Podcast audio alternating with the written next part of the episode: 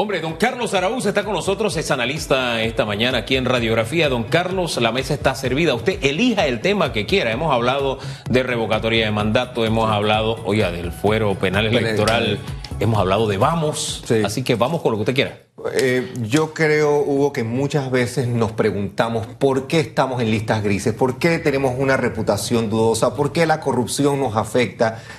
Y es evidente que las acciones que estamos tomando y las que no estamos tomando nos están afectando tanto en credibilidad local como internacional. El fuero penal electoral, que es un tema que fue estructurado en un momento particular de la República, quizás para proteger, obviamente, pues, a las personas que estaban activamente involucradas y lamentablemente en Panamá la persecución política es un hecho innegable. Pero el espíritu de ese fuero penal electoral pues está siendo lamentablemente pues totalmente distorsionado. No hay espacio en una democracia como la nuestra, en un país que tiene tanto por hacer para limpiarse la cara, un recurso que prácticamente esté entonces dando, guiando una licencia prácticamente, una patente de corso, una carta blanca para que cualquier involucrado en política haga o deshaga, pues a, rienda suelta y sin normativa y sin norma, sin regla. Yo creo que el fuero penal electoral tiene que ser pasado por ese tamiz de la sensatez, de la honestidad y de realmente no estamos midiendo las consecuencias a veces de esas acciones. Las vemos muy, muy criollamente, las vemos muy, muy tropicalmente y solo atribuibles a algo que pasa aquí, cuando este tipo de eventos trasciende las fronteras, trasciende lo que sucede en Panamá y nos afecta internacionalmente, nos afecta ante calificadoras de riesgo. De repente pasan cosas y no sabemos por qué. ¿Por qué estamos en listas? ¿Por qué estamos castigados por una agencia, por ejemplo, calificadora de riesgo? Son estos temas que en la minucia lo vemos muy delicadamente, pero en el esquema grande de las cosas nos afectan. Es que son temas, mire, hay que ver el mundo, ¿no? Y, cuando yo veo globalmente, por ponerle un solo ejemplo, el escándalo Odebrecht, sí. hombre, ya Odebrecht incluso tiene calificaciones ISO anticorrupción reconocidas internacionalmente. Ya Odebrecht evolucionó y hasta tiene otro nombre. Ahora mismo creo que se llama OEC. Está ganando premios internacionales en los Estados Unidos con sus obras. ¿Ah? Ellos tuvieron su momento, hicieron las cosas mal, pero ya pasó a otra etapa. ¿Qué es lo que le trato de decir? Que acá no hemos pasado esa etapa. Esa empresa reconoció sus errores, reconoció su fallo, lo que usted quiera, ya ellos pasaron, siguieron adelante. Y lo están demostrando en otros países. Acá todavía el tema de Brecht tiene pringa, voy a utilizar hace rato, no sabe ese verbo, pringar. Ese escándalo ha pringado a un montón, de, gente, y ninguno ha enfrentado a la justicia. Porque de alguna manera han buscado la forma de protegerse, de blindarse, unos con fuero penal electoral, que no solamente es el señor Martinelli que ha buscado esa protección, otros, también lo han buscado, otros decían, no, hombre, a mí me hizo una donación, a lo mío no es corrupción. En fin, hemos buscado mil y una salidas y al final, ¿cómo nos vende de fuera? Estos panameños, mira cómo manejan las cosas.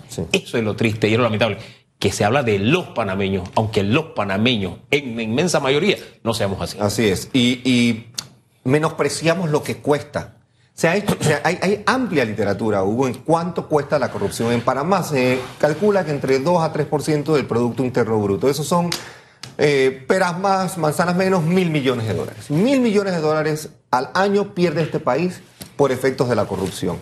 Esos son eh, escuelas que no reciben atención, hospitales que no se terminan de construir, clínicas que no se atienden, medicamentos que no llegan. La cadena de impacto de la corrupción es tal que la vivimos entonces y usualmente es el más vulnerable usualmente es la persona eh, eh, que está sacrificando el día a día, que no llega a la quincena. Esa es la persona que más castiga la corrupción y por eso es que nos tiene no solo que escandalizar, sino que mover a la acción. Y por eso esta mañana vamos Panamá, yo creo que es muy refrescante. Yo antes de ir a Vamos Panamá, yo quisiera cerrar este tema, debo buscar la nota porque no quiero caer en ningún hierro al decirlo. El señor Ernesto Cedeño habló de que el fallo del Tribunal Electoral había enlodado el prestigio de ese tribunal, que había mácula, habían manchado al tribunal eh, electoral, que era un exabrupto, utilizó palabras bien fuertes, respecto a este fallo, porque ya el segundo Tribunal Superior de Justicia había dicho respecto al tema de la especialidad que el señor Martinelli podía ser investigado o acusado, porque ya no lo cubría el principio de especialidad. El tema es Wow, estamos hablando del Tribunal Electoral, es el árbitro de las elecciones, es, que es el mismo que en algún momento cuando la institucionalidad del país estaba desmoronándose, y no es que no se esté desmoronando ahora, se levantó y dijo no, y tuvimos unas elecciones democráticas. Entonces, e, es una institución que a lo largo de la democracia ha demostrado de qué está hecho.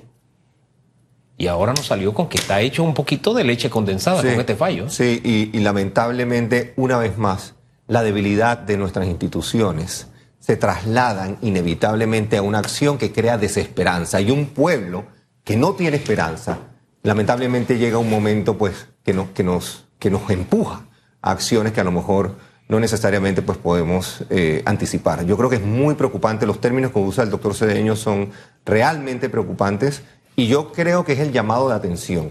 Después quizás de la Iglesia y a lo mejor del Canal de Panamá, la institución que gozaba en pretérito imperfecto pasado de mayor reputación y credibilidad era el Tribunal Electoral. Después de esas dos grandes instituciones en fortaleza, pues lamentablemente el tribunal ha caído ahora en ese hoyo de desesperanza, de oscuridad y de nuevo las consecuencias de cara a un proceso electoral que está a menos de dos años, pues puede despertar algún tipo de ansiedad y de anhelo y empieza entonces esa duda sobre las reglas, cómo se interpretan, si hay preferencias, si hay favoritismos, y es lo que no necesita el país. El país necesita paz, tranquilidad y reglas claras, donde la transparencia impere, donde prevalezca el buen criterio y donde podamos todos los panameños unidos confiar. Y esa palabra confianza pues la perdemos muy rápidamente y demora años, generaciones a lo mejor en recuperarse. Oiga, ahora que hablaba de credibilidad, estaba buscando las cifras, ¿no? Los medios de comunicación estamos ahí de primero en, ese tema de ah, credibilidad. Gracias a Dios. Qué bien. Y tenemos parte de lo que mantiene la credibilidad es la responsabilidad. Fíjese que la libertad de expresión que, que uno encuentra en las redes sociales, por ejemplo, implican a veces un libertinaje tal que ahí se publica lo que sea se dice lo que sea, se irrespeta. Eh, Twitter, por ejemplo, eso es, una, es un glodazal. La verdad es que yo ahí leo un poquito y ya me salgo, porque, no sé, uno podría contagiarse de eso, ¿no? Y lo que hace, lo que marca la diferencia y mantiene a los medios de comunicación en ese alto grado de credibilidad, medido por las encuestas, medido, son opiniones públicas medidas y medibles, es eso, que hay una responsabilidad de por medio. Yo le hablo a usted claro y de frente. Si usted tiene que acudir a alguien, acude a mí, el periodista tal. Y si hay que dar la oportunidad para que se dé una respuesta, ahí está la ley bien claramente definida cómo es que se da la respuesta. Usted tiene que haber sido directa o indirectamente afectado por algo que se publicó. No es que porque yo quiero hablar, usted va a hablar. No, hay que cumplir con las normas. Pero en fin, eso lo digo por el tema credibilidad, porque sí, nos preocupa lo que pasa con el Tribunal Electoral, porque este este fallo del fallo a mí me preocupa. es un gazapo, no es un gazapo cualquiera y no es de una institución cualquiera. No, es cosa menor. Y, me preocupa de cara a lo que viene, que es una elección de un magistrado de tribunal electoral. si el presidente ha ganado buena nota con la selección de magistrados de la Corte, el país tiene ese reto ahora, y disculpe que esto no estaba en la agenda, pero me vino. El reto ahora es que el próximo magistrado o magistrada del Tribunal Electoral le devuelva en alguna medida el prestigio a esta institución, porque este golpe que ha recibido, o que ellos este balazo en el pie que se han dado ellos mismos, no sé, a mí me parece grave, peligroso. Y, el, y el cálculo que tenemos que hacer de nuevo es de cara, obviamente, al torneo electoral, pero también sentando el precedente de qué puede pasar de aquí a allá y posterior al 2024.